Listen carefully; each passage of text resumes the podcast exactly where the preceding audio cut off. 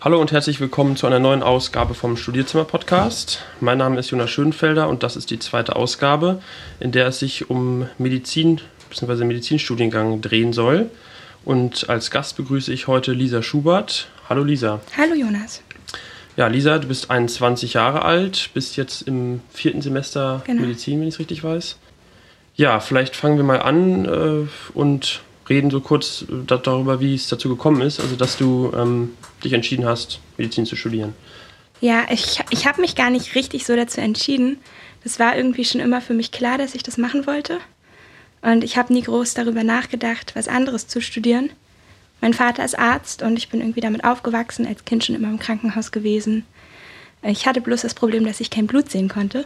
Mhm. Und ähm, irgendwann ging das dann aber so mit 16 rum und dann war es für mich eigentlich klar, dass wenn die Noten stimmen, dass es dann Medizin werden wird. Okay.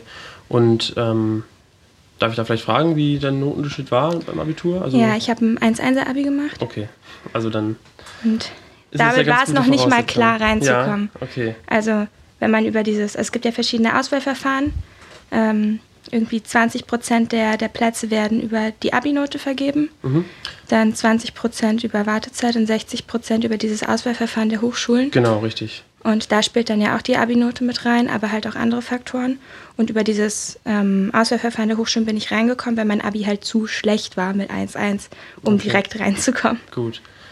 Ja, dann, äh, also genau, vielleicht gehen wir das nochmal ähm, genau systematisch an, mit den verschiedenen Möglichkeiten eben im äh, Studium äh, der Medizin reinzukommen. Ähm, also im Vorfeld habe ich jetzt ähm, eigentlich so drei Möglichkeiten gefunden. Also der klassische, wenn wir jetzt, also wir reden ja erstmal von einem Studium, das man eigentlich in Deutschland machen möchte, ähm, ist dann, ähm, dass man sich eben bei der Stiftung für Hochschulzulassung bewirbt. Genau. Das, äh, früher war das ja die zentrale Zentralstelle für die Vergabe von Studienplätzen, ZVS, und ähm, zu finden unter Hochschul, hochschulstart.de. Mhm. Ähm, genau, da gibt es eben dieses System, was du gerade schon äh, vorgestellt hast, mit diesen verschiedenen Vergabemöglichkeiten. Und dann gibt es ja noch zwei andere Möglichkeiten, auf die wir vielleicht später nochmal kurz äh, eingehen. Und zwar einmal die Möglichkeit der Klage. Ja, äh, ist nicht ja, so beliebt. Ja, die aber beim Medizinstudiengang ja doch, glaube ich, zumindest eine Möglichkeit ist ja. für Leute. Und dann eben noch das Studium im Ausland, ähm, privat, privat finanziert. Genau, das genau. ist halt sehr teuer. Da können wir vielleicht gleich nochmal kurz äh, darauf zu sprechen kommen. Ja, du hast es eben schon angesprochen. Ähm, diese verschiedenen Prozentzahlen. Ähm, genau, also vielleicht kannst du das nochmal genauer sagen, also wie diese, was genau dann ähm, ja. Äh, ja, die Kriterien sind. Klar. Also es gibt halt ähm, drei verschiedene Möglichkeiten. Ähm, das erste, was wahrscheinlich alle immer denken, dass das das größte ist, ist aber nur mit 20 Prozent, nämlich ähm, einfach nur die Abi-Note, mhm. also dann die Abitur-Bestenquote. Ähm, und da braucht man eigentlich überall in Deutschland erstmal eine 1,0, um reinzukommen. Und noch nicht mal alle die, die eine 1-0 schaffen, das halt, haben, schaffen das, weil halt nur 20 Prozent der Plätze darüber vergeben werden. Dann 20 Prozent werden rein über die Wartezeit vergeben. Da sind es, glaube ich, im Moment zwölf Semester, die man braucht. Und dann 60 Prozent, also der Großteil der Leute, kommt über dieses Auswahlverfahren der Hochschulen ADH rein. Und an der Charité war das, als ich angefangen habe, so, dass man ähm, da Punkte bekommen hat für bestimmte Kurse, die man in der Schule belegt hat. Also man hat irgendwie die Abi-Note genommen, 1,0 war 900 Punkte und für jeden 0,1 schlechter vom Abi hat man 30 Punkte abgezogen bekommen von diesen 900. Man konnte das aber mit, mit Kurspunkten wieder aufwerten. Also weiß ich nicht, für Naturwissenschaften und für Sprachen hat man dann Pluspunkte bekommen. Und am Ende wurde dann eine Rangliste erstellt und die, die halt oben auf der Rangliste standen, sind reingekommen. Mhm. Ähm, und ein kleiner Teil von Leuten wurde dann noch zu Auswahlgesprächen eingeladen. Die hatten dann auch nochmal eine Möglichkeit, sich ähm, da zu beweisen, auch wenn dann die Note nicht ganz so gut war. Aber ich glaube, mit schlechter als 1,3 oder 1,4 kommt man ähm, da auch nicht rein. Mhm. Und ich hatte dann irgendwo noch gelesen, dass man, ähm, dass hier bei der Charité jetzt speziell auch pro, ähm, pro Jahr über diese dritte Möglichkeit, also das ADH, ähm, auch nur 800 Plätze ähm, vergeben werden. Ist das richtig? Oder? Pro Jahr? Genau. Also wir haben halt, wenn, Entschuldigung. Wir haben pro Semester sind wir 300 bis 350 Leute. Und davon halt 60 Prozent übers ADH. Okay, dann war das, oder waren es vielleicht 800, die zur Bewerbung kommen können? Das kann das sein, dass vielleicht ich, 800 ja. ähm, für das ADH sich qualifizieren und davon dann ähm, welche zum Auswahlgespräch eingeladen werden. Jetzt ist es aber so, dass alle übers ADH zu ähm, so einem Test kommen müssen, der stattfindet. Aber das weiß ich gar nicht ganz genau, wie das abläuft, weil ich das eben nicht hatte. Mhm. Das ist jetzt, glaube ich, seit ähm, ein oder zwei Semestern erst, dass wirklich alle Bewerber von diesem ADH, ähm, ja, ich glaube, das ist wie so ein kleines Assessment Center durchlaufen müssen. Mhm. Was ich eigentlich ganz gut finde, damit eben nicht nur die Note, weil da, also das ist ja dann quasi wieder mit den Noten der Kurse und so, ähm, ist ja ist wieder sehr, sehr akademisch und ja. nicht wirklich irgendwelche persönlichen Qualitäten, die da mit reinspielen. Ja, ja richtig. Ähm, genau, aber dieses Auswahlverfahren der Hochschulen, da, ähm, das wird ja auch von der äh, Stiftung für Hochschulzulassung organisiert. Habe ich, so habe ich das gelesen? Ja, aber die Charité kann, also die einzelnen Unis können da ähm, sich aussuchen, wie sie das machen möchten. Genau. Also es gibt Unis, die ähm, diesen Medizinertest quasi noch dazu nehmen, dass der noch extra Punkte bringt und man sein Abi damit aufwerten kann. An manchen Unis werden ähm, Aus, Ausbildungen im medizinischen Bereich anerkannt. Soweit ich weiß, ist das in Berlin aber nicht so. Genau, aber in jedem Falle muss bei dem Test die Abi-Note auch irgendeine Rolle spielen, habe ich ja, gelesen. Genau. genau. Also die können jetzt nicht komplett darauf verzichten. Nee, genau, also das ist immer noch so der, der Großteil, der da mitspielt. Genau.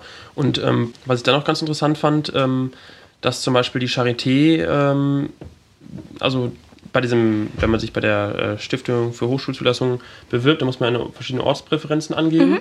Und da habe ich dann mal gelesen, dass die äh, Charité ähm, dass man da, dass die nur Leute nehmen über das ADH-Verfahren. Die an erster Stelle stehen. Genau, ja. die an erster Stelle stehen. Genau, das machen viele große Unis, ähm, dass sie einfach von vornherein sagen, wir nehmen nur Leute, die das halt als erste Ortspräferenz angeben.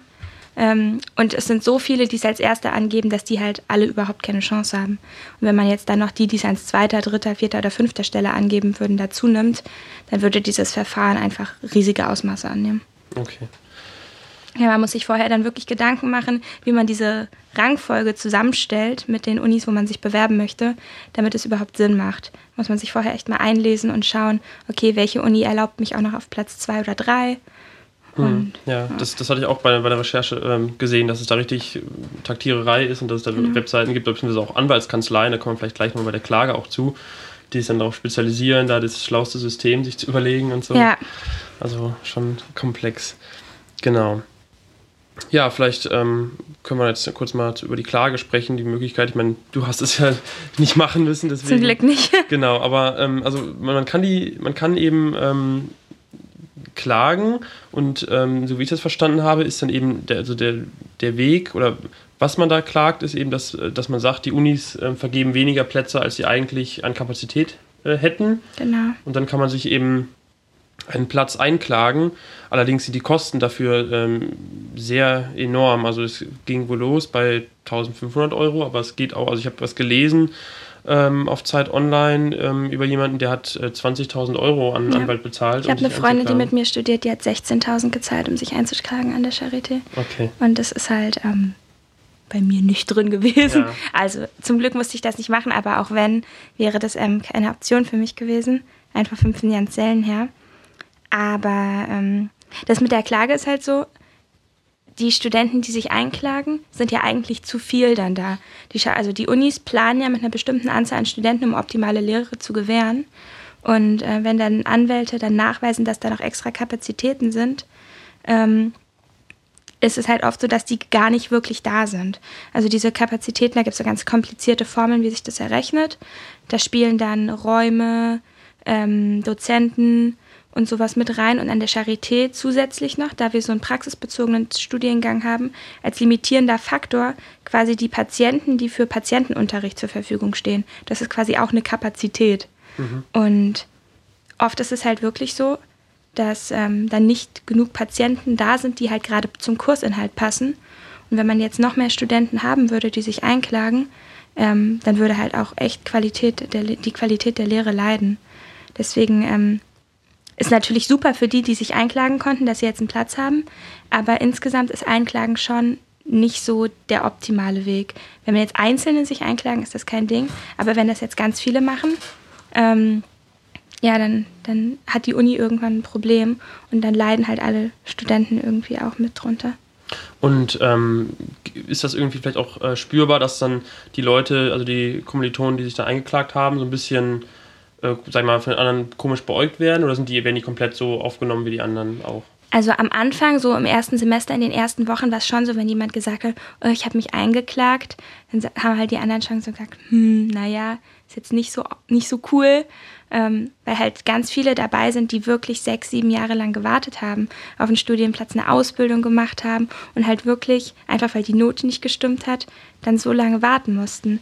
Und die, die sich einklagen, haben halt reiche Eltern und ähm, ja, ob das jetzt so der Weg ist, weiß ich nicht. Ich persönlich halt da nicht ganz so viel von. Aber ich verstehe es auch, wenn es der Traum ist, Medizin zu studieren, macht man halt alles Mögliche. Ne? Hm. Und ähm, bei der Klage ist dann, dann zählt aber, muss man trotzdem auch einen guten NC haben, oder? oder? Nee. Also man kann Ähm, einfach. Das, man kann quasi, so wie ich das jetzt ähm, verstanden habe, ähm, weil ja ähm, die Grundrechte in Deutschland ja besagen, dass jeder ein Anrecht auf einen Studienplatz hat, ähm, kann man sich quasi mit jeder Note dann einklagen. Okay. Also ähm, eine Bekannte von mir ist auch mit einem Dreierschnitt reingekommen, dann über eine Klage. Und das ist halt unfair, wenn Leute mit einem Abi von 1,7 sechs Jahre warten. Ja. Aber naja, so, so ist das halt. Genau, und dann äh, die dritte Möglichkeit, Medizin stu zu studieren, wenn man eben bei dem ähm, normalen Verfahren nicht äh, angenommen wird, wäre jetzt eben das Studium im Ausland. Ähm, da vielleicht auch nur ganz kurz drauf eingehen. Also da gibt es ja jetzt gerade so in, in Osteuropa, ähm, also Ungarn, Rumänien, ähm, und also in Osteuropa gibt es ja da ähm, einige Unis, die sich darauf spezialisiert haben, die Genau. auch zum Beispiel dann Medizinstudium in Deutsch auch Deutsch anbieten, genau. Ja. Das in Budapest gibt es zum Beispiel, nee, nee, nicht in Budapest, aber in, in Ungarn gibt es auf jeden Fall Unis, die das auf Deutsch machen. Allerdings, soweit ich weiß, bloß bis, zu, ähm, bis zum Ende des ersten Abschnitts. Und also ist quasi ein Teilzeitstudienplatz. Und danach muss man sich dann was Neues suchen. Das ist alles auch, glaube ich, sehr kostspielig. Ähm, und wenn es nicht auf Deutsch angeboten wird, natürlich auch eine, eine sprachliche Barriere. Ja. Ähm, viele gehen auch nach, nach Österreich, glaube ich, zum Studieren. Aber ich habe, ähm, dadurch, dass mein Abi ja relativ gut war, ähm, einfach gedacht, dass es in Deutschland schon klappen wird. Und Ja. hat es ja dann zum Glück auch. Genau. Ja, also ähm, bei Studium im Ausland habe ich dann auch nur so eine Zahl gesehen, irgendwie 6000 Euro pro Semester hat eine wohl bezahlt. Also das können sich dann auch, glaube ich, nur wenige leisten. Ja, genau. Ähm, genau, und viele, viele ähm, setzen dann ja auch darauf, dass sie eben nur ein, zwei Semester im Ausland machen und dann irgendwie in Deutschland reinkommen, wenn Leute Wechseln. schon genau Hm. äh, ab, abgebrochen haben. Aber ich meine, wenn man das Ganze vergleicht mit, ich weiß nicht, den England oder, oder den USA, dann sind die 6000 natürlich immer noch vergleichsweise wenig. Ne? Ja, klar. Aber müssen wir halt gucken, ob sich das, Ja. sich das leisten kann. Genau, aber da gibt es auch, äh, da kenne ich jemanden, der da jetzt vor kurzem eine Podcast-Folge mit einer ähm, Studentin gemacht hat, die in Rumänien studiert, also Medizin. Wenn die dann rauskommt, könnte ich die auch verlinken hier. genau, und du hast es ja eben schon angesprochen, also du hast dir eigentlich nicht so viel Gedanken gemacht, du hattest ein gutes Abi und hast dann gesagt, das wird schon funktionieren. Ja, genau. Ich habe es einfach auf gut Glück gemacht. Ich habe auch für mich vorher gesagt, dass ich ähm, unbedingt in Berlin bleiben möchte. Ich komme aus Berlin und habe dann gesagt, ich möchte echt hier studieren. Ähm, und habe dann für mich beschlossen, wenn das jetzt im ersten Anlauf nichts wird, dann versuche ich es zum Sommersemester nochmal. Da bewerben sich immer weniger und die, die Grenzen sind nicht ganz so streng, um reinzukommen. Ähm, musste ich ja zum Glück nicht machen, aber das wäre dann mein Plan gewesen, es nochmal zum Sommer zu versuchen und wenn das dann auch nichts klappt, dann halt in eine andere Stadt zu gehen. Okay. Ja, dann ähm, kommen wir vielleicht mal äh, zur, zur Wohnungssuche, mal so zwischendurch. Ähm, dadurch, dass du jetzt ja hier ähm, schon in Berlin gelebt hast vorher, weiß ich nicht, wohnst du noch bei den Eltern? Oder Nee, ich bin ausgezogen. Ähm, das war auch eigentlich eine ganz lustige Geschichte. Ich habe gar nicht aktiv gesucht. Ich habe im, im Frühjahr 2012 Abi gemacht und hatte quasi schon Ende 2011 eine Wohnung. Durch Zufall, meine Mutter kam eines Abends nach Hause aus einer Bar und meinte so, Kind, ich habe eine Wohnung, du ziehst aus. Sie hat dann irgendwie über einen entfernten Bekannten erfahren, dass jemand eine Einzimmerwohnung zu vergeben hat, ganz günstig zu einem alten Mietpreis. Und dann hat sie einfach mal beschlossen, dass ich jetzt ausziehen könnte. ähm, und dann haben wir uns die angeguckt und das war halt ein absoluter Glücksgriff. Schöne Lage und ja, ohne zu suchen, einfach eine bezahlbare Wohnung zu finden. Ähm, die habe ich dann, ja, quasi direkt mit dem Abi bin ich dann ausgezogen. Und da wusste ich ja noch nicht mal, dass ich in Berlin bleibe zum Studieren. Also das war auch so voll so ein Risiko. Ja. Ähm, Aber ich kriege das jetzt halt auch von Freunden mit. Oder gerade zum Anfang des Semesters ist es immer, Wohnungen zu finden, ist eine absolute Katastrophe. Die Mietpreise in Berlin sind eigentlich nicht bezahlbar. Für ein schönes WG-Zimmer zahlt man locker 350 Euro, wenn man nicht irgendwie ganz außerhalb wohnen möchte. Und ja, jetzt, also ich bin jetzt im vierten Semester und ich habe immer noch Kommilitonen, die nicht zufrieden sind, wie sie wohnen und immer noch auf der Suche sind und teilweise einmal im Semester umziehen, weil sie immer nur so Zwischenmieten für ein halbes Jahr haben und das ist echt unschön. Also ich bin sehr glücklich, dass ich diese Wohnung habe und sonst wäre ich wahrscheinlich jetzt noch zu Hause, wenn, wenn ich das durch Zufall nicht so gefunden hätte. Ja, ja was ich ähm, generell an so großen Städten wie Berlin ähm, interessant finde oder auch irgendwie ein Problem ist dadurch, dass durch diese Größe das natürlich dann vielleicht schwierig ist, dass man die Kommilitonen dann oft sieht oder auch natürlich der Weg zur Uni eventuell weit ist. Also wie ist das denn? Trefft ihr euch dann oft oder ist es dann schon auch, dass dann viele Leute sagen, ach nee, jetzt muss ich so weit fahren, jetzt mache ich nichts mehr? Also, also ähm, ich wohne ja relativ zentral. Das ist das Glück, dass ich quasi überall hin ungefähr gleich lange brauche. Ich habe ähm, zwei sehr gute Freundinnen von mir, die bis jetzt so eine Viertelstunde von mir gewohnt haben und zum letzten Semester hin ähm, nach, ins hippe Prenzlauer Berg gezogen sind. Und das ist von mir halt auch ein gutes Stück. Ähm, und da merkt man es jetzt schon. Da muss man dann immer diskutieren, okay, fahren die jetzt zu mir, fahre ich zu denen, treffen wir uns in der Mitte. Aber sonst, ich meine, wir sind ja alle noch, noch jung und frisch. Da kann man schon mal ähm, da noch, noch rumfahren. Aber wenn jetzt jemand wirklich außerhalb wohnt, also so am Stadtrand, ähm, was einige halt machen, die noch zu Hause wohnen ähm, und halt die Eltern da halt einfach leben, dann ist es halt schon so ein kleines, kleines Problem. Die müssen dann halt oft immer reinfahren, ähm, weil da halt niemand hin möchte. Ja. Genau, und es gibt ja in Berlin äh, vier Standorte der Charité. Ja, ähm, obwohl nur drei für, für die Lehre wirklich wichtig okay, sind. Okay, genau. Also es gibt dann einmal den in, einen in Lichterfelde, dann in Buch, in ja. Mitte und in Wedding. Genau, Buch ist total irrelevant für Studenten. Okay. Es sei denn, man schreibt seine Doktorarbeit irgendwie in einem Institut da. Aber die Lehre findet überwiegend in Mitte statt. Also da sind eigentlich alle Vorlesungen. Ähm, da sind die großen, großen Lehrgebäude, Hörsäle ähm, und auch viele Patienten. Und dann das Virchow-Klinikum ähm, im Wedding da haben wir auch relativ viele Veranstaltungen. Und in, in Steglitz, also in Lichterfelde, in diesem Benjamin Franklin Haus, da haben wir manchmal was, aber nicht ganz so viel. Ich glaube, das verändert sich aber auch in den höheren Semestern, ähm, wenn man mehr, mehr klinisch hat, dass man da dann auch ist, weil da ja einfach die Patienten auch noch sind. Mhm. In Berlin ist es ja so, dass die Fachbereiche Medizin der Humboldt-Universität und der Freien Universität sich zusammengetan haben. Genau. Das nennt sich dann Fakultät der Gliedkörperschaft Charité. Ähm, seid ihr denn überhaupt ähm, in der HU oder in der FU zum, zu Lehrveranstaltungen? Nee, oder? überhaupt nicht. Okay. Da ist man gar nicht. Also man hat alles direkt an der Charité. Wir haben unsere, unseren eigenen Campus. Das heißt, wir haben auch nicht wirklich viel mit anderen Studenten zu tun. Wir sind so, ein, so unser eigenes Völkchen. Ja. Ähm, okay. Ähm, man sieht manchmal in der Mensa, also wir, wir gehen in Mitte ähm, in eine Mensa, wo auch HU-Studenten sind. Und da sieht man dann manchmal welche, aber die Mediziner bleiben ziemlich unter sich. Ja, okay. Gut. Ähm, soweit zum zur ähm, drumherum sozusagen. Jetzt können wir vielleicht dann mal direkt auf die Studieninhalte ähm, zu sprechen kommen. Und generell ist ja gerade beim Medizinstudiengang da eine, gibt ja eine große Unterscheidung, die jetzt auch für unser Gespräch wichtig ist. es gibt ja den Regelstudiengang und es gibt in wenigen Unis in Deutschland eben Modellstudiengänge, wo genau, genau neue Systeme ausprobiert werden und die Charité ähm, bietet ja oder momentan ähm, bietet ja nur den Modellstudiengang an. Genau, der Regelstudiengang läuft aus und man kann seit einigen Jahren nur noch diesen Modellstudiengang studieren. Genau.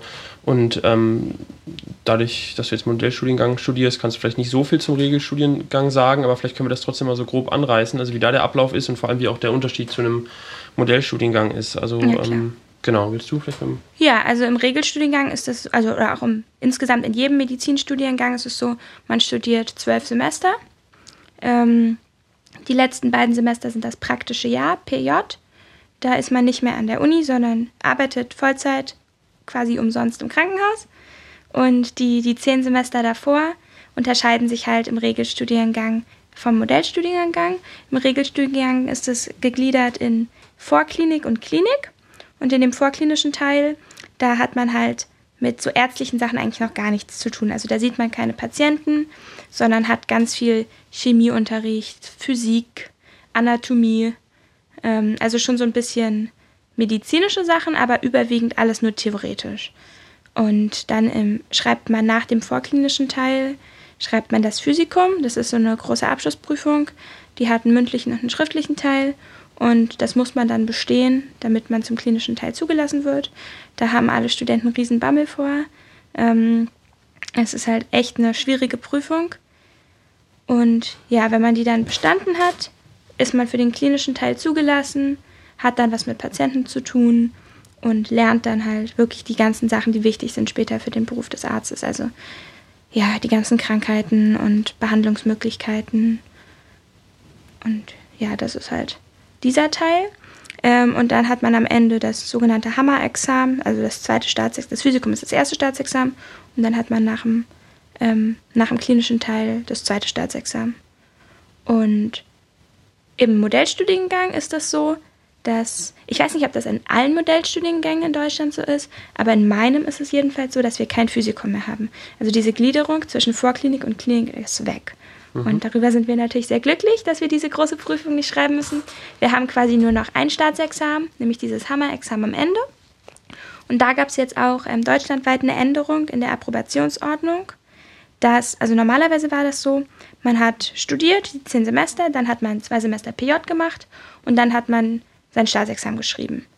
Und jetzt ist das geändert worden, jetzt studiert man zehn Semester, hat dann das schriftliche Staatsexamen über drei Tage, dann macht man PJ ein Jahr und dann hat man das mündliche Staatsexamen. Das ist meiner Meinung nach eine sehr gute Änderung, damit man sich im PJ ähm, auch ähm, auf das konzentrieren kann, was man macht und nicht nebenher schon lernen muss. Ähm, ja, so das ist so der, der grobe Ablauf von Modellstudiengang und Regelstudiengang. Mhm.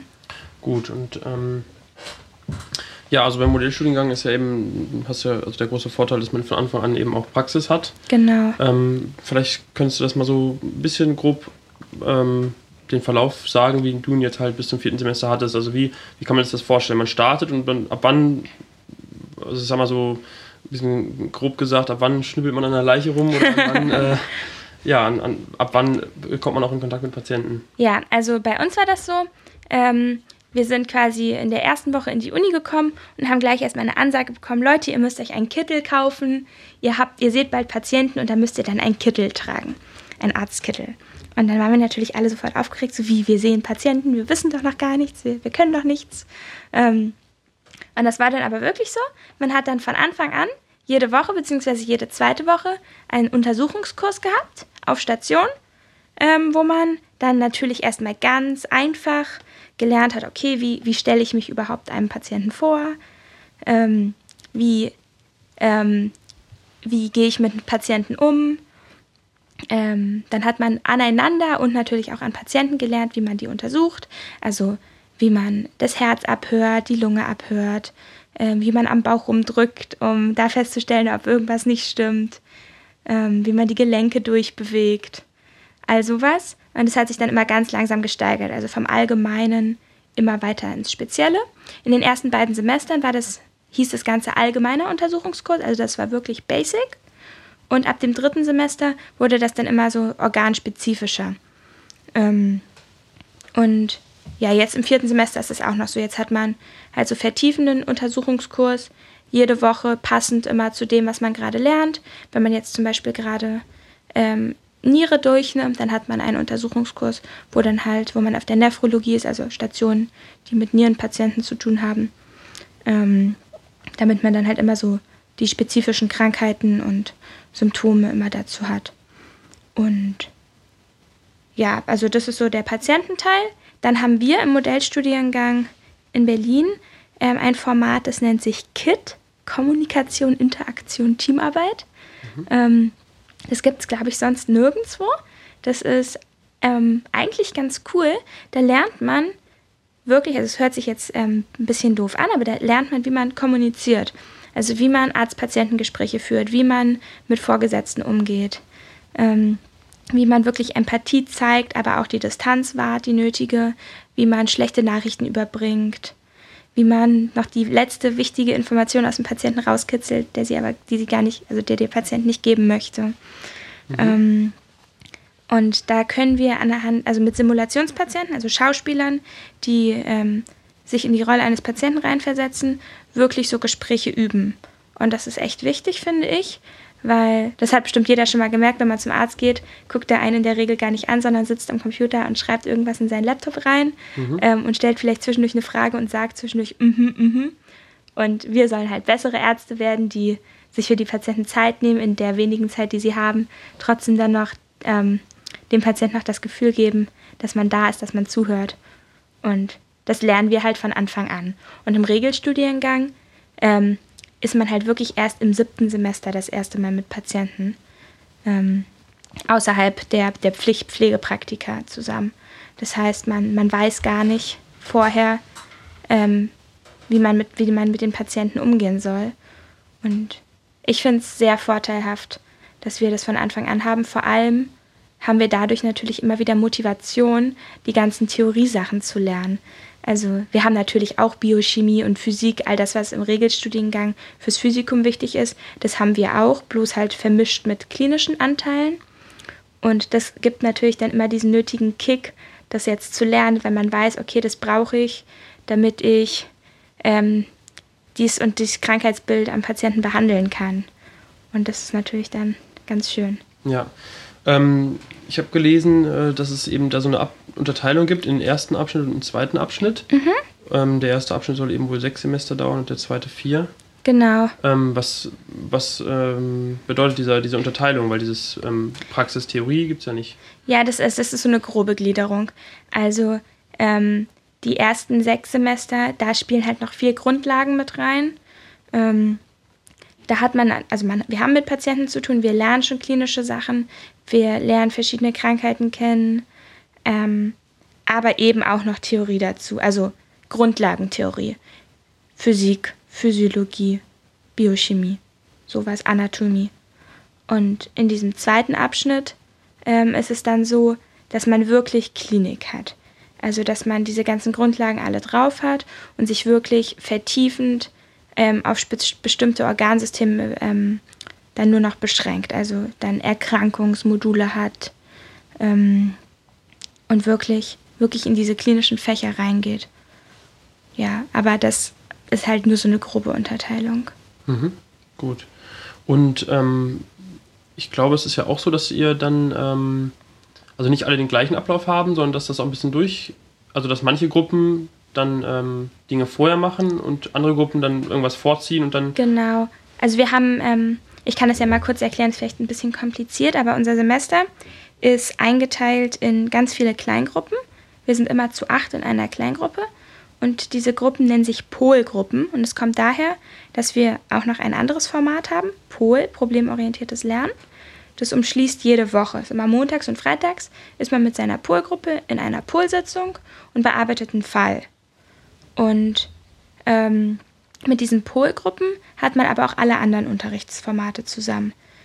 Und ähm, unser Semester hat 16 Wochen, das ist schon mal zwei Wochen länger als alle anderen Studiengänge. Mhm. Das ist auch so ein kleines Problem, das wird gerade noch reformiert, dass das sich ändert. Aber wir haben 16 Wochen.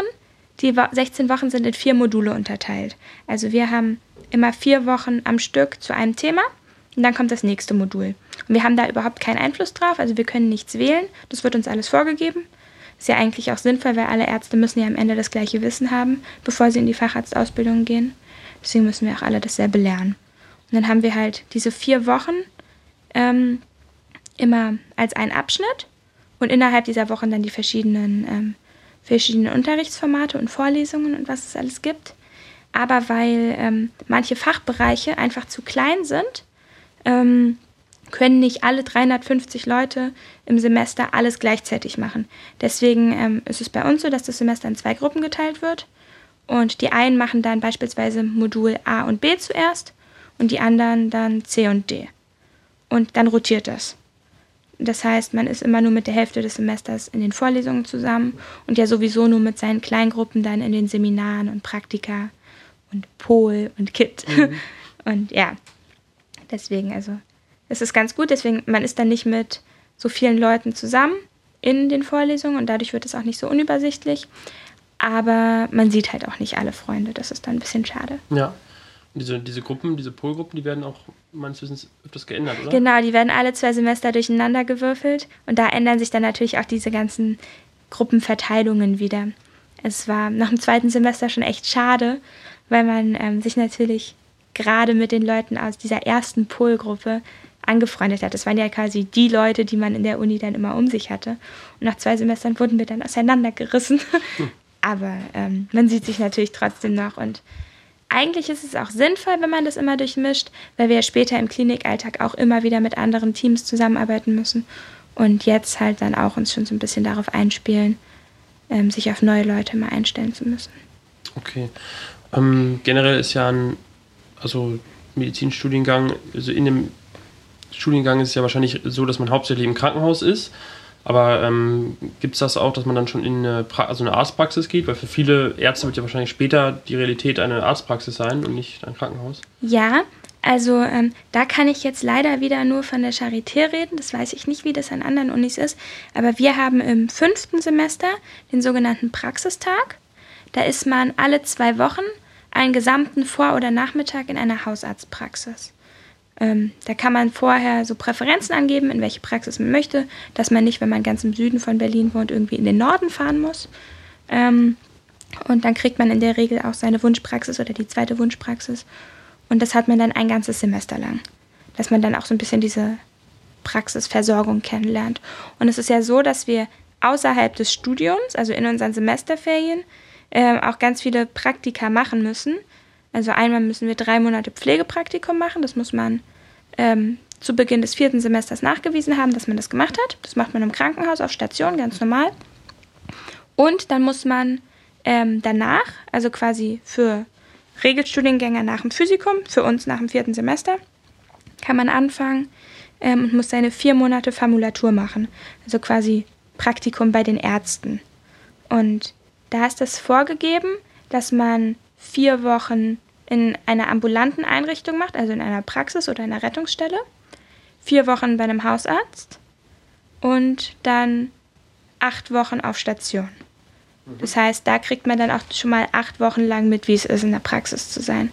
Dadurch, okay. dass man diese, diese Einteilung hat. Das macht man dann in der Vorlesungsfreundschaft? Genau, wenn man, wenn andere Leute durch die Welt reisen, dann machen wir sowas. Okay. ähm, ja, und dann, du hattest es ja vorhin schon angesprochen, und dann gibt es ja noch das praktische Jahr am Ende genau. des Studiums. Wie, also da, wie unterscheidet sich das dann zum Beispiel von so einer Formulatur? Im praktischen Jahr weiß man ja schon viel mehr. Und ähm, da, also als PJler, so nennen die sich, die im praktischen Jahr sind, ähm, da nimmt man quasi, macht schon diese ganzen Tätigkeiten, die ein Arzt auch macht. Bloß natürlich viel unter Aufsicht und vieles darf man einfach nicht alleine machen. Aber sonst, je nachdem, wie gut man sich anstellt, kann man da schon ganz, ganz viel machen. Und als Formulant hat man natürlich eigentlich so gar keine Rechte. Als Formulant nimmt man in der Regel ganz viel Blut ab, darf vielleicht bei OPs assistieren und kann natürlich einfach ganz viel, ganz viel fragen und ganz viel mitnehmen. Und als PJler ist man da wirklich auch als, als wichtige Arbeitskraft. Und das PJ ist in drei Tertiale unterteilt. Jedes Tertial hat zwölf Wochen. Und da muss man ein Tertial in der inneren Medizin machen, ein Tertial in der Chirurgie und das dritte ist das Wahltertial. Und das sind dann auch die Fächer, die man im mündlichen Staatsexamen geprüft wird. Da wird man Innere geprüft, Chirurgie geprüft, dann das Wahlfach ist ähm, ein Teil und dann gibt es noch einfach, das zugelost wird. Mhm. Ähm, was ich auch gelesen habe, ist, dass es zu Beginn jeden Semesters einen Progresstest gibt. Mhm, genau. Ähm, der soll ja irgendwie dann so die Fortschritte ähm, dokumentieren. Ja, das wird jetzt, glaube ich, schon an relativ vielen Unis gemacht. Ähm, das wird, das sind also dieser Test soll quasi das Wissen abbilden, was man am Ende des Studiums als fertiger Arzt haben sollte. Und da wird, werden jetzt nicht jedes Jahr oder jedes Semester dieselben Fragen gestellt, aber ähnliche Fragen. Also dass es quasi immer denselben Wissensstand abbildet. Und man macht den Test das erste Mal vor dem ersten Semester. Mhm. Das heißt, wenn man eigentlich wirklich noch gar nichts weiß. Und das ist so, man soll wirklich nur die Fragen beantworten, von denen man ähm, denkt oder glaubt, die Antwort zu kennen da, weil das für sich selbst ja ein Test ist. Also das, man, es gibt keine Note, die guckt sich auch keiner an. die Ergebnisse, sondern das ist wirklich bloß für die Studenten selber, um, um ihr Wissen abzubilden und um ähm, mal zu sehen, wie man im Vergleich zu anderen Studenten an der eigenen Uni im eigenen Semester abschneidet und aber auch ähm, gesamt mit allen Studenten, die an diesem Test teilnehmen, wie man sich da einzuordnen, also wie man sich da einordnen kann. Und das ist echt ganz cool. Ich habe den jetzt ja schon zum vierten Mal gemacht und man sieht von Semester zu Semester echt eine Steigerung. Und da freut man sich dann natürlich immer, wenn man beispielsweise sieht, okay, ich bin jetzt im vierten Semester und mein Wissen bildet das Wissen ab, was durchschnittlich Studenten im fünften Semester haben. Das ist dann natürlich ganz cool. Mhm.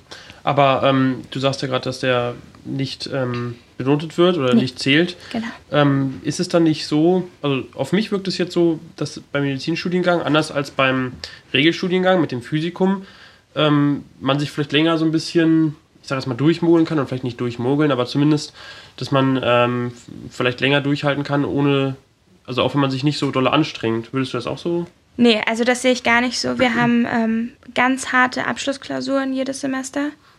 Ähm, pro Modul gibt es eine, eine äh, Multiple-Choice-Klausur und dann gibt es noch eine semesterübergreifend mündlich-praktische Prüfung. Und ich bin jetzt zum Glück noch nirgendwo durchgefallen, aber die Lernzeit ist echt hart. Also die letzten Wochen vor den Prüfungen hat man kein Sozialleben, geht echt auf dem Zahnfleisch, ist sehr gereizt. Mhm. Und ähm, ich habe einige Freunde und Kommilitonen, die ähm, da schon durchgefallen sind durch Prüfungen und dann zum zweiten Versuch antreten müssen oder jetzt vielleicht sogar zum dritten Versuch. Und wenn man den dritten Versuch verhaut, dann war es das mit dem Studium. Dann, ähm, dann ist vorbei. Und es ist halt dann so, also im Physikum hast du halt diese eine große Prüfung, die du bestehen musst und du bist weiter. Und wir haben jedes Semester vier bis fünf Prüfungen, die wir bestehen müssen. Okay. Ähm, also doch nicht so einfach. Nee, ist äh, nicht einfach. Genau. Aber man, man kann es schaffen. Also ja. man studiert ja Medizin, auch wenn man es wirklich will. Und dann setzt man sich halt mal auf den Hintern und verzichtet halt darauf, jedes Wochenende feiern zu gehen. Also man kann es schon hinkriegen. Ähm, genau, ein anderer interessanter Punkt ist vielleicht ähm, der Wechsel des Studienortes, weil das, wenn man einen Regelstudiengang studiert, dann wäre das ja ganz einfach und das ist ja vielleicht ja. für Leute doch mal interessant einfach, man möchte vielleicht den Studienort wechseln, weil man, ähm, wenn man in eine neue Stadt möchte oder aus irgendwelchen anderen Gründen, Freundin, Freund äh, ist in einer anderen Stadt. Ähm, ihr habt ja mit dem Modellstudiengang diese Möglichkeit nicht. Nee, oder gibt genau. es irgendwelche Unis in Deutschland, wo man dann hinwechseln könnte? Also in den ersten sechs Semestern ist die Möglichkeit überhaupt nicht gegeben, meines Wissens nach, sondern erst nach diesem ersten Abschnitt quasi. Und ähm, da ist es auch noch fraglich, ob und wie andere Unis einen dann akzeptieren, ob man dann nochmal Semester machen muss oder nicht. Ähm, dadurch, dass einfach die, ja, das Curriculum ja komplett anders ist ähm, und die Art, Art der Lehre, ist es halt sehr kompliziert und wurde, soweit ich weiß, auch noch nicht gemacht. Die Ältesten, die im Modellstudiengang sind, also der erste Durchgang, ist jetzt im achten Semester. Und da, das heißt, die hätten die Möglichkeit gehabt zu wechseln. Ich habe jetzt aber von niemandem gehört, der das erfolgreich gemacht hat. Kann natürlich sein, dass das Leute schon gemacht haben, aber ich weiß da von niemandem. Hm. Okay. Das wurde aber einem auch vorher gesagt. Also wir haben alle ähm, zu Beginn des Studiums oder halt zu, zur Bewerbung unterschrieben, dass wir ähm, nur an der Charité studieren können und dass wir wissen, dass wir nicht wechseln können. Ähm, und ja, wir wollten es halt aber trotzdem. ja. Ähm, dann hast du es ja eben schon mal angesprochen, also nach dem, nachdem man dann ähm, das praktische Jahr abgeschlossen hat und dann eben Arzt ist, dann ist man ja Allgemeinmediziner, richtig? Ja, also man ist, man ist dann einfach Arzt. Allgemeinmediziner ist, noch, ist man eigentlich noch nicht, weil als Allgemeinmediziner hast du schon Facharzt für Allgemeinmedizin. Ah, okay. Da hast du auch schon fünf Jahre Facharztweiterbildung hinter dir. Ähm, du bist dann ja, einfacher Assistenzarzt, wenn du dich irgendwo bewirbst. Mhm. Und äh, genau, ich wollte jetzt eigentlich so ein bisschen darauf hinaus, also diese Facharztausbildung. Ähm, vielleicht kannst du da schon was zu sagen. Wie läuft das ab? Ist das dann auch an der Uni oder ist das im Krankenhaus, also noch mehr im Krankenhaus oder? Also als, ähm, in, also als Arzt in Weiterbildung nennt sich das dann, Assistenzarzt in Weiterbildung. Ähm, man muss sich halt nach dem Studium klar werden oder sollte sich klar werden, in welche Richtung man gehen möchte. Da gibt es dann ja erstmal die groben Richtungen Innere und Chirurgie. Muss man für sich entscheiden, okay, was ist jetzt das Wichtige, das Richtige für einen. Und dann gibt es noch viele kleine Fächer wie Anästhesie oder Kinderheilkunde, HNO, Augen. Also es gibt ja ganz, ganz viel, was man machen kann. Und dann bewirbt man sich halt an irgendeiner Klinik. In jedem Krankenhaus in Deutschland kann man eine Facharztweiterbildung machen. Da bewirbt man sich dann ähm, als Assistenzarzt in dem und dem Fachbereich und kriegt dann hoffentlich die Stelle. Und dort ist man dann in Weiterbildung. Das heißt, man ähm, kann am Anfang natürlich nicht viel machen, sondern macht halt so ganz einfache Stationstätigkeiten, assistiert um OP, wenn man Chirurgie macht, wenn man Innere macht, dann schreibt man ganz viele Arztbriefe, ähm, nimmt Patienten auf, befundet, nimmt Blut ab, also Tätigkeiten. Und man hat quasi einen, Katalog, den man durcharbeiten muss, um sein Facharzt zu bekommen. Ähm, das heißt, wenn man, wenn man Chirurgie macht, hat man da so und so viele Operationen vorgeschrieben, die man alle abgeleistet haben muss. Wenn man Innere macht, dann muss man ähm, ja, Patienten mit dem und dem Krankheitsbild so und so oft behandelt haben. Und in der Regel ist die Facharztausbildung fünf Jahre. Das heißt, fünf Jahre quasi nochmal lernen. In der Zeit arbeitet man natürlich. Also man arbeitet Vollzeit im Krankenhaus. Man bekommt Geld, also man verdient Assistenzarztgehalt aber man ist halt noch kein Facharzt. Und nach diesen fünf Jahren, wenn man dann diesen Katalog quasi abgearbeitet hat, das kann auch manchmal länger dauern, ähm, dann kann man sich zur Facharztprüfung anmelden. Und die wird dann, ähm, ich weiß nicht, also da, da habe ich mich noch nicht so genau mit beschäftigt, ich weiß nicht genau, wie die abläuft, aber da muss man dann auch richtig viel für büffeln. Und wenn man die dann bestanden hat, dann ist man ein Facharzt. Und damit ist dann natürlich wieder eine Gehaltssteigerung ähm, gekoppelt aber auch, ähm, ja, dass man viel mehr Entscheidungen selber tragen darf, treffen darf. Und wenn man später dann Oberarzt werden möchte, dann muss man auch einen Facharzt haben. Oder wenn man sich niederlassen möchte, sollte man auch einen Facharzt haben, wenn man, wenn man selbstständig sein will. Aber ansonsten, also gibt es schon auch Leute, die, die immer nur Assistenzarzt bleiben? Ja, genau. Also ähm, man kann auch immer nur Assistenzarzt sein, aber es macht schon Sinn, sich zu spezialisieren und einen Facharzt zu machen. Das ist schon, ist schon sinnvoll. Und ähm, es ist eigentlich ist es so, dass man die ersten zwei Jahre vom Facharzt quasi so eine, so eine Grundweiterbildung hat. Also wenn man jetzt sagt, man möchte Kardiologe werden, dann das gehört zur inneren Medizin. Da muss man zwei Jahre so eine Basic-Weiterbildung innere Medizin machen und danach dann drei Jahre lang Kardiologie. Und wenn man sagt, man möchte weiß ich nicht, Nephrologe werden. Was, das ist, ist das ist ähm, also für Niere, also Kardiologe ist für Herz, Nephrologe ist für Niere. Dann macht man auch diese zwei Jahre Basic innere Medizin, genauso wie der Kardiologe auch. Und danach halt drei Jahre Nephro. Also das ist dann quasi so ein, so ein gemeinsamer Basic-Stamm und dann teilt sich das weiter auf. Und wenn man dann den Facharzt hat, dann kann man sich noch weiter spezialisieren. Also es hört quasi nie auf. Man kann immer, immer sich weiter hochspezialisieren ähm, schränkt dann mit natürlich später sein Tätigkeitsfeld ein, ist aber dann in dem Bereich, in dem man tätig ist, natürlich sehr, sehr gut. Und das muss man für sich dann entscheiden, ne? was will man? Will man eher breit gefächert sein oder möchte man auf einem Gebiet vielleicht der Beste sein? Dann, dann spezialisiert man sich. Damit mhm. schränkt man natürlich aber auch die Möglichkeiten ähm, ein, an kleineren Häusern zu arbeiten. Wenn man hochspezialisiert ist, dann ist man halt eher an der Uniklinik oder in irgendwelchen Spezialpraxen, die auf irgendwas spezialisiert sind. Und wenn man breit gefächert ist, kann man sich gut niederlassen, kann an einem kleineren Krankenhaus arbeiten. Mhm. So Sachen. Ähm, aber das heißt auf jeden Fall, also äh, Studium dauert zwölf Semester, also sechs Jahre. Sechs Jahre Studium. Facharzt auch nochmal fünf Jahre, ja. also elf Jahre ist so, sollte man auf jeden Fall einplanen und dann. Ja, also naja, nach den sechs Jahren verdient man schon. Also nach sechs Jahren Studium kann man sagen, okay, ich bin Arzt und ich verdiene und ich kann damit leben. Und dann nach fünf Jahren ist man dann Facharzt, wenn es gut läuft. Und danach kann man dann ja immer noch weiter gucken, was man machen will. Aber so in, in Ausbildung ist man schon, schon eine gute Langeweile, ja. Hast du eine Forschung oder weißt du, wie vielen ähm, ein Assistenzarzt dann verdient? Also kann man davon schon zum Beispiel eine Familie ernähren oder? Ja, kann man. Okay. Also ähm, ich, ich kann jetzt echt nur grob sagen, aber ich glaube, am Ende mit allem, was dann abgeht, hat man so 2,5 dann. Okay. Das ist ja schon mal. Ja, aber man hat natürlich, man hat auf dem Papier normale Arbeitszeiten, aber in der Realität macht man dann schon mal pro Woche 30 Überstunden oder so, mhm. unbezahlt. Also man unbezahlt. fängt morgens an um 7 und offiziell geht der Tag bis 16 Uhr als Assistenzarzt wenn man engagiert ist, kommt man nicht vor 8 Uhr abends nach Hause. Okay. Unbezahlt. Gut. Das ändert sich dann wahrscheinlich erst, wenn man wirklich dann eine eigene Praxis zum Beispiel hat, da hat man es dann wahrscheinlich genau. relativ.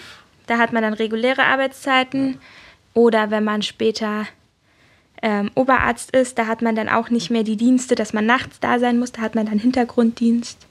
Aber solange man nur, ich sag mal, Assistenzarzt ist oder, oder einfacher Stationsarzt, da bist du Vollzeit eigentlich damit beschäftigt.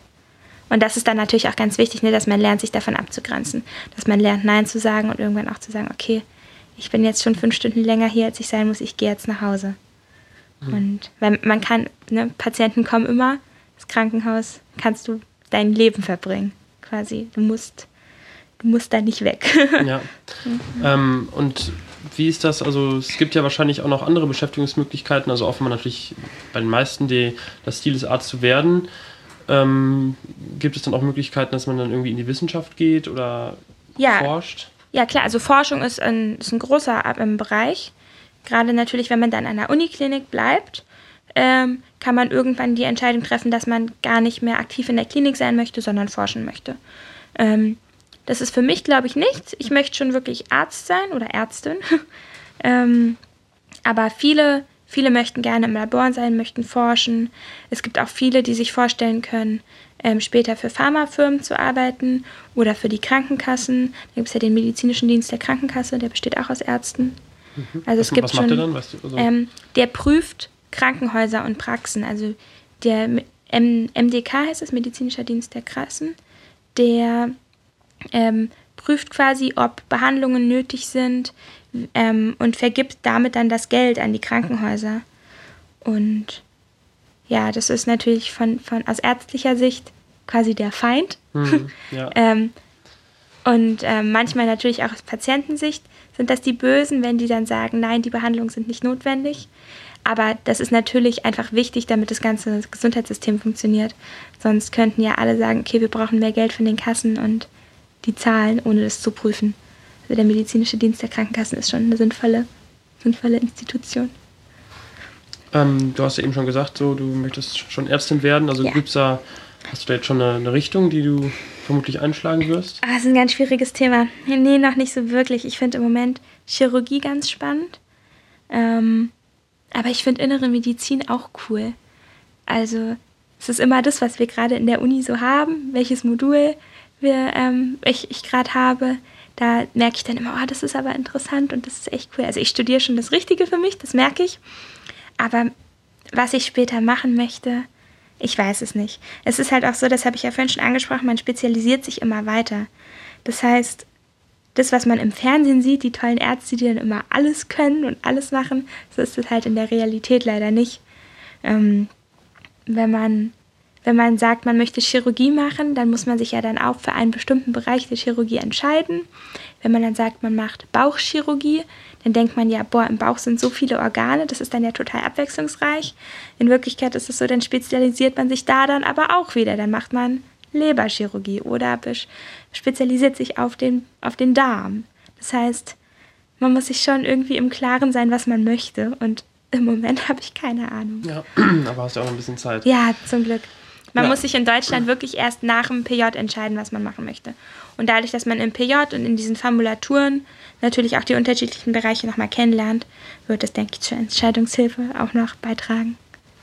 Ähm, ja, du hast es gerade angesprochen, das finde ich eigentlich einen ganz interessanten Punkt. Also so Fernsehen oder so irgendwelche Arztserien, also Grey's Anatomy oder Scrubs. Wie ist das? Äh, guckt ihr das dann auch? Ist das beliebt unter Medizinern? Und vor allem, äh, was mich interessieren würde, ist das äh, irgendwie realistisch, was da dargestellt wird? Ähm, ist es beliebt unter Medizinern? Ja. Und bei manchen ja, bei manchen nein. Ich muss gestehen, ich gucke Grey's Anatomy. Ich bin ein großer Fan. War ich schon vor dem Studium. Ähm, manche Kommilitonen würden jetzt wahrscheinlich mich anstarren, mit dem Kopf schütteln und sagen, wie kannst du sagen, dass du das guckst? Aber ähm, ich mag es schon gerne. Es ist natürlich weit von der Realität. Also, ähm, ja, es ist, es ist halt Hollywood, ne? Es ist nicht Realität, aber es macht natürlich trotzdem Spaß zu sehen. Ähm, wobei ich sagen muss, zum Beispiel Dr. House hat ähm, aus medizinischer Sicht schon spannende Sachen, die auch ähm, oft ja halt real sind. von, von der Patientensituation. Von, von, wie das im Krankenhaus da abläuft, natürlich nicht. Also Ja. hoffentlich nicht. Aber ähm, ja, aus, aus medizinischer Sicht kann das teilweise schon stimmen. Aber dieses ganze Drama drumherum und alle heiraten untereinander im Krankenhaus und one big happy family. Nein, so ist es nicht. Ja. Ja, Aber ähm, ja, es ist doch ganz interessant, dass man, dass vielleicht auch was Wahres dran ist, was dann da so gezeigt wird. Ein bisschen. Also, Ja, von, von den medizinischen Teilen ein bisschen, ja. Okay, gut. Ähm, ja, haben wir bisher irgendwas vergessen? Willst du irgendwas sagen, was wir noch erwähnen sollten? Mm, Ich überlege gerade. Ich glaube, wir haben ziemlich viel angesprochen. Also ganz wichtig ist halt, dass wenn man Medizin studieren möchte, dass man sich halt darüber im Klaren ist, dass es ein weiter Weg ist, der sich aber auf jeden Fall zu gehen lohnt. Aber dass man als, als Arzt in Deutschland nicht das große Geld verdient. Also wenn man Medizin studiert, damit man reich wird, ist es definitiv das Falsche. Ähm, man sollte das wirklich aus, machen, wenn man aus Leidenschaft Arzt werden möchte. Wenn man Geld verdienen will, soll man BWL studieren oder sowas. Als, als Arzt verdient man natürlich gut Geld, so ist es nicht. Aber gemessen an der Verantwortung, die man trägt, ähm, ist, es, ist es nicht viel. Okay. Und mit der. Arbeitszeit, die man hat, ist es. Genau, die Arbeitszeit ist Ja. natürlich schon sehr viel. Ja. Genau. Ja, man, Okay. man verbringt schon viel, viel, viel Lebenszeit dann damit. Und ja, was ich halt, was ich noch sagen kann, ist, ähm, wenn man, wenn man als Mann Medizin studiert, ist es, glaube ich, auch nochmal echt was anderes, als wenn man das als Frau macht, so was Familienplanung angeht. Also wir hatten schon im ersten Semester so ein paar Veranstaltungen, ähm, wo es halt so um Frauen, Familienplanung und Karriere ging. Das habe ich damals irgendwie noch nicht so wirklich wahrgenommen. Ich dachte, ja, okay, was wollen die jetzt von mir? Da war ich 19. Familienplanung. Ich meine, ich bin jetzt auch erst 21, aber irgendwie denkt man ja schon mal darüber nach, wie das ist, ob man später Kinder haben möchte, ähm, ob man Karriere machen möchte. Und das ist schon nicht ganz so einfach miteinander zu vereinbaren. Wenn man von morgens bis abends in der Klinik ist, dann noch für die Fahrradsprüfung lernen muss ähm, und dann vielleicht ein Kind zu Hause hat, das ist schon, ist schon nicht so einfach. Und ich glaube, man muss als Frau sich irgendwann entscheiden, ob man jetzt richtig Familie haben möchte oder ob man richtig groß Karriere macht. Ich kenne persönlich keine Ärztin, die richtig Karriere gemacht hat und gleichzeitig erfolgreich zu Hause Mutter ist. Also richtig Karriere heißt dann für dich wirklich eine, eine Klinikleitung. Oberärztin Ja, Oberärztin ist kenne ich schon, aber weiß ich nicht, Chefärztin und halt aber auch dann zu Hause für die Kinder da. Also als Mann ist es ja so, das geht, ja, geht ja schon leichter. Ähm, alleine weil man nicht schwanger ist und nicht danach zu Hause bleiben muss wegen des Babys. Weil wenn du an der Uniklinik bist und da musst du halt einfach, du, das musst du straff durchziehen. Du kannst nicht sagen, oh, ich mache jetzt mal zwei Jahre Pause und dann komme ich wieder. Das ist halt an der Uniklinik ist der Konkurrenzkampf viel zu groß. Das geht an kleineren Häusern vielleicht, aber an der Uni geht das nicht. Und deswegen muss man sich dann halt irgendwie vorher entscheiden. Es wird jetzt wahrscheinlich viele Leute geben, die das hören, die dann sagen, oh Gott, was sagt sie denn da? Aber das ist einfach so, was ich bis jetzt erfahren habe und gesehen habe, dass es doch noch ein, ein großer Widerspruch ist, Familie und Karriere. Karriere im Sinne von wirklich ähm, jetzt nicht einfach guter Arzt sein und Praxis haben, das geht auf jeden Fall. Aber wirklich eine leitende Position zu haben an einer, an einer Klinik, die international vielleicht auch was zu melden hat, also an einer Klinik wie der Charité, das ist, glaube ich, nicht machbar. schwierig. Okay. Ja, ähm, wäre schön, wenn das viele Leute hören würden hier. äh, genau, wenn, wenn ihr äh, Beschwerden oder Anregungen und Wünsche habt, dann gerne ab in die Kommentare unter studierzimmer-podcast.de. Ja, danke Lisa für Ja, das Gespräch Bitteschön. und ähm, dann würde ich sagen, bis zur nächsten Folge. Tschüss. Tschüss.